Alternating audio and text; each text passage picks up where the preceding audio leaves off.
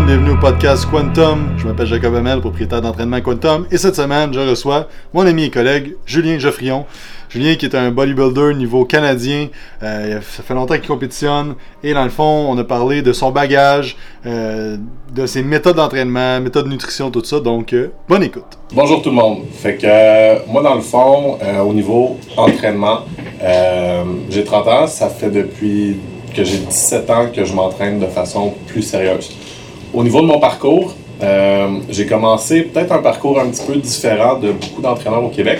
Euh, j'ai commencé en me dirigeant plus au niveau euh, de gérer ce qui est au niveau de l'entraînement d'un gym. Donc, j'ai travaillé chez Nautilus Plus au départ, puis j'ai monté dans l'entreprise jusqu'à devenir gérant, puis à faire des formations au niveau de la vente de l'entreprise. Ce que ça m'a apporté comme bagage, ça m'a permis de voir une clientèle très diversifiée. Euh, puis c'était dans les années où Nautilus était beaucoup plus présent sur la scène au niveau des gyms au Québec. Euh, Il n'y avait pas encore les Kono Fitness puis ces choses-là. Euh, ça m'a permis de voir, ben, de travailler avec beaucoup de kinésiologues, en fait presque exclusivement ça. Puis au niveau des nutritionnistes, c'était seulement du monde qui avait leur bac en nutrition à l'université. Donc ça m'a permis de voir certaines bonnes choses, mais ça m'a également permis de voir beaucoup qu'est-ce qui faisait que les clients réussissaient pas nécessairement. veut, pas, ben, de voir qu'ils consultaient deux professionnels qui communiquaient pas, communiquaient pas nécessairement ensemble, qui n'avaient pas nécessairement la même vision. Euh, de voir que tout ce qui était au niveau appliqué chez Nautilus, c'était par rapport au guide alimentaire canadien, euh, des laits au chocolat post-workout, des choses comme ça.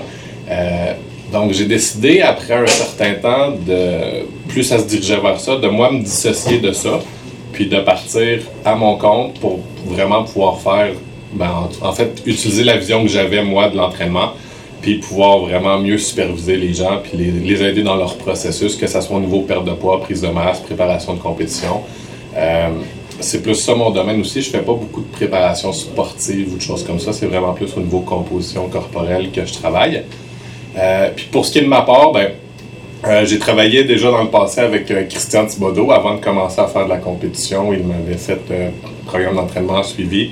Ensuite de ça, j'ai travaillé avec quelqu'un d'autre aux États-Unis, tout par courriel.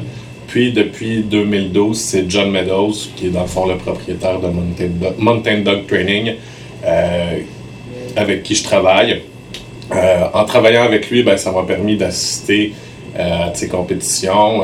J'étais backstage avec lui. Fait que ça m'en a appris énormément dans le milieu de la compétition principalement. Dans mon cas, depuis 2012, je fais de la compétition. Donc j'ai commencé avec Coupe Espoir en 2012. Ensuite de ça, j'ai fait Québec Open en 2014, Provinciaux en 2014 également. Puis en 2016, j'ai fait les nationaux. Puis 2017, dans le fond, qui vient de se terminer, j'ai refait les provinciaux, mais dans une catégorie de poids plus élevée. Euh, puis l'objectif, c'est l'an prochain, pouvoir faire les nationaux qui vont se dérouler euh, à Laval de toute façon. Cool. Puis t'es. Euh, Coupe je me souviens, t'as gagné. Coupe Espoir, j'avais terminé deuxième, Deuxième. dans les mi-lourds. Euh, Québec Open, on avait essayé beaucoup de choses. C'était juste pour me qualifier pour les provinciaux. Puis dans ce temps-là, c'était juste une participation à Québec Open qui qualifiait. Fait que le résultat n'était pas, tellement important.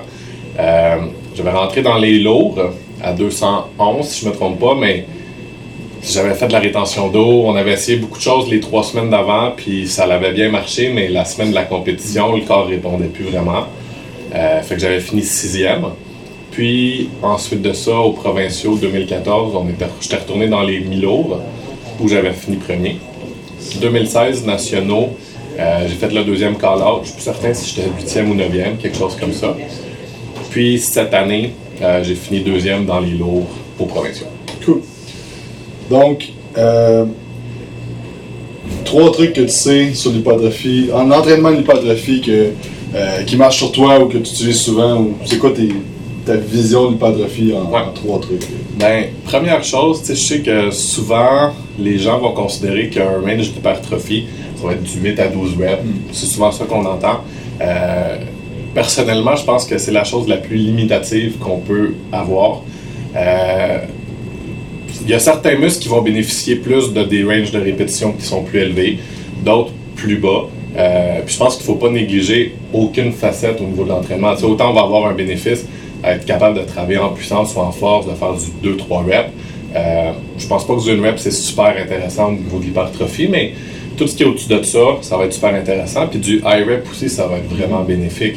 Euh, combien de personnes j'ai vu pour les jambes qui font tout le temps du 8-12 puis il se passe pas grand chose, puis tu leur mets du 20, 25, 30 reps, puis que là leurs jambes se mettent à grossir. Euh, même chose au niveau rear delt, beaucoup aussi.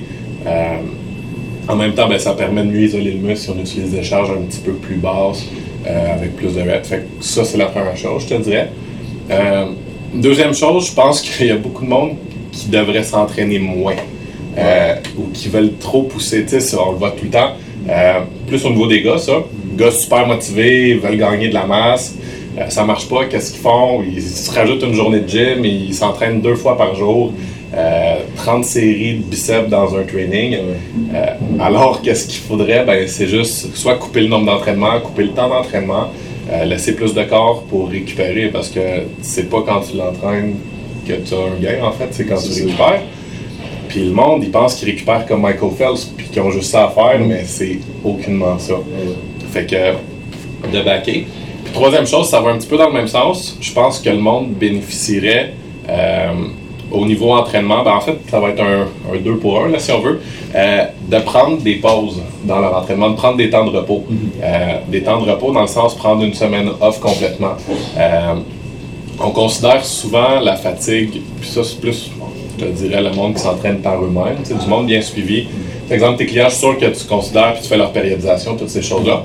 Le monde qui font ça un peu plus par eux-mêmes ou au feeling, ben, le muscle va récupérer, mais tout ce qui est au niveau système nerveux central, ces choses-là, va pas nécessairement récupérer. Fait que, des fois, on tombe dans un pattern de je vais au gym juste parce que je suis habitué d'aller au gym, puis on se rend, si on y passe, on se rend compte que la motivation est plus là, on a moins d'appétit, des choses comme ça. Ben, juste prendre une semaine de repos pour aider le système nerveux à tout récupérer comme il faut. Ben, après ça, quand on recommence, plus motivé, on va gagner vraiment beaucoup, beaucoup.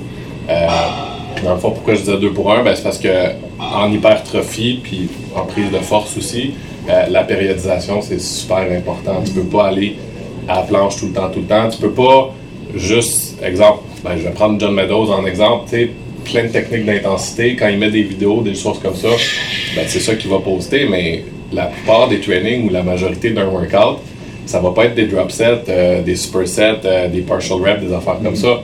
Ça va être une fois de temps en temps ou un exercice par training.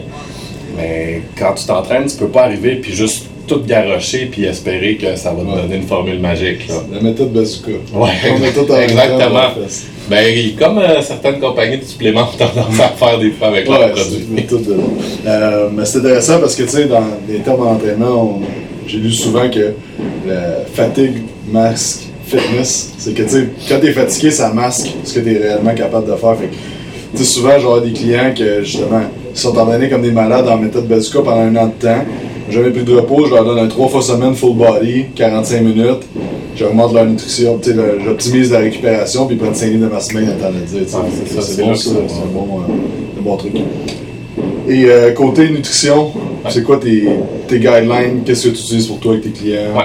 Euh, moi, personnellement, j'ai toujours considéré que quelqu'un qui veut gagner de la masse va avoir besoin de glucides. Euh, je sais que keto en ce moment, ou low carbs, high fat, c'est quand même relativement populaire. c'est une mode qui revient au exactement, c'est une route qui tourne. Puis qui est souvent pas appliquée comme il faut. Ouais ce que je pense, c'est que quelqu'un qui veut perdre du gras, ça va être correct, ça va fonctionner. Quelqu'un qui veut gagner de la masse, ça va peut-être fonctionner un petit peu, mais tu vas vraiment t'avantager beaucoup plus en utilisant des glucides. Quand je dis utiliser des glucides, c'est pas juste d'en domper un peu partout si ton corps n'est pas habitué de répondre à ça ou quoi que ce soit. C'est de les utiliser intelligemment à des moments précis. Euh, ce qui va m'amener à mon deuxième point, je te dirais au niveau nutrition, que je pense que l'aspect le plus important en termes de nutrition pour quelqu'un qui s'entraîne, c'est tout ce qui est autour de l'entraînement. Euh, on considère pas mal tout le temps, pour tout le monde qui s'entraîne, la partie post-workout. C'est le classique, là, un shake, puis euh, bon, selon euh, tes croyances, ça va être soit des, une, tasse d'ananas ou des Rice Krispies, choses comme ça, qui est super bon, mais on néglige beaucoup le pré-workout. Euh, c'est pas de manger un meal 3 heures avant puis de prendre euh, un scoop de ton pré-workout préféré 20 minutes avant. Il y a des choses que tu peux manger un 45 minutes, une heure avant pour rendre ton entraînement plus efficace. Puis le plus important, je te dirais que c'est le intra-workout, c'est le pendant dans le fond. Que là, ben, au niveau de ta nutrition, ça va avoir un super gros impact. Fait que, tu sais, au niveau des carbs, comme je disais tantôt, ben, c'est là que tu veux les concentrer le plus possible proche de ton entraînement. Plus tu es loin de ton entraînement, moins tu en as besoin, surtout si comme 70% de la population, tu as un job de bureau, que tu bouges pas beaucoup. Tu encore là. Quelqu'un qui travaille en construction, choses comme ça, ben, tu vas en avoir besoin de carbs dans ta journée parce que tu vas finir, tu vas être brûlé complètement puis tu n'auras pas d'énergie pour ton training. Donc, merci à tout le monde d'avoir écouté. J'espère que vous avez apprécié. Si vous avez aimé ça, mettez un petit review sur iTunes ou sur Anchor, peu importe. Et je vous demande une seule chose, partagez avec vos amis. Donc, euh, parlez-en de vive voix, partagez sur Facebook, Instagram, whatever, parlez-en à quelqu'un. Donc, bonne semaine et on se parle dans un prochain podcast.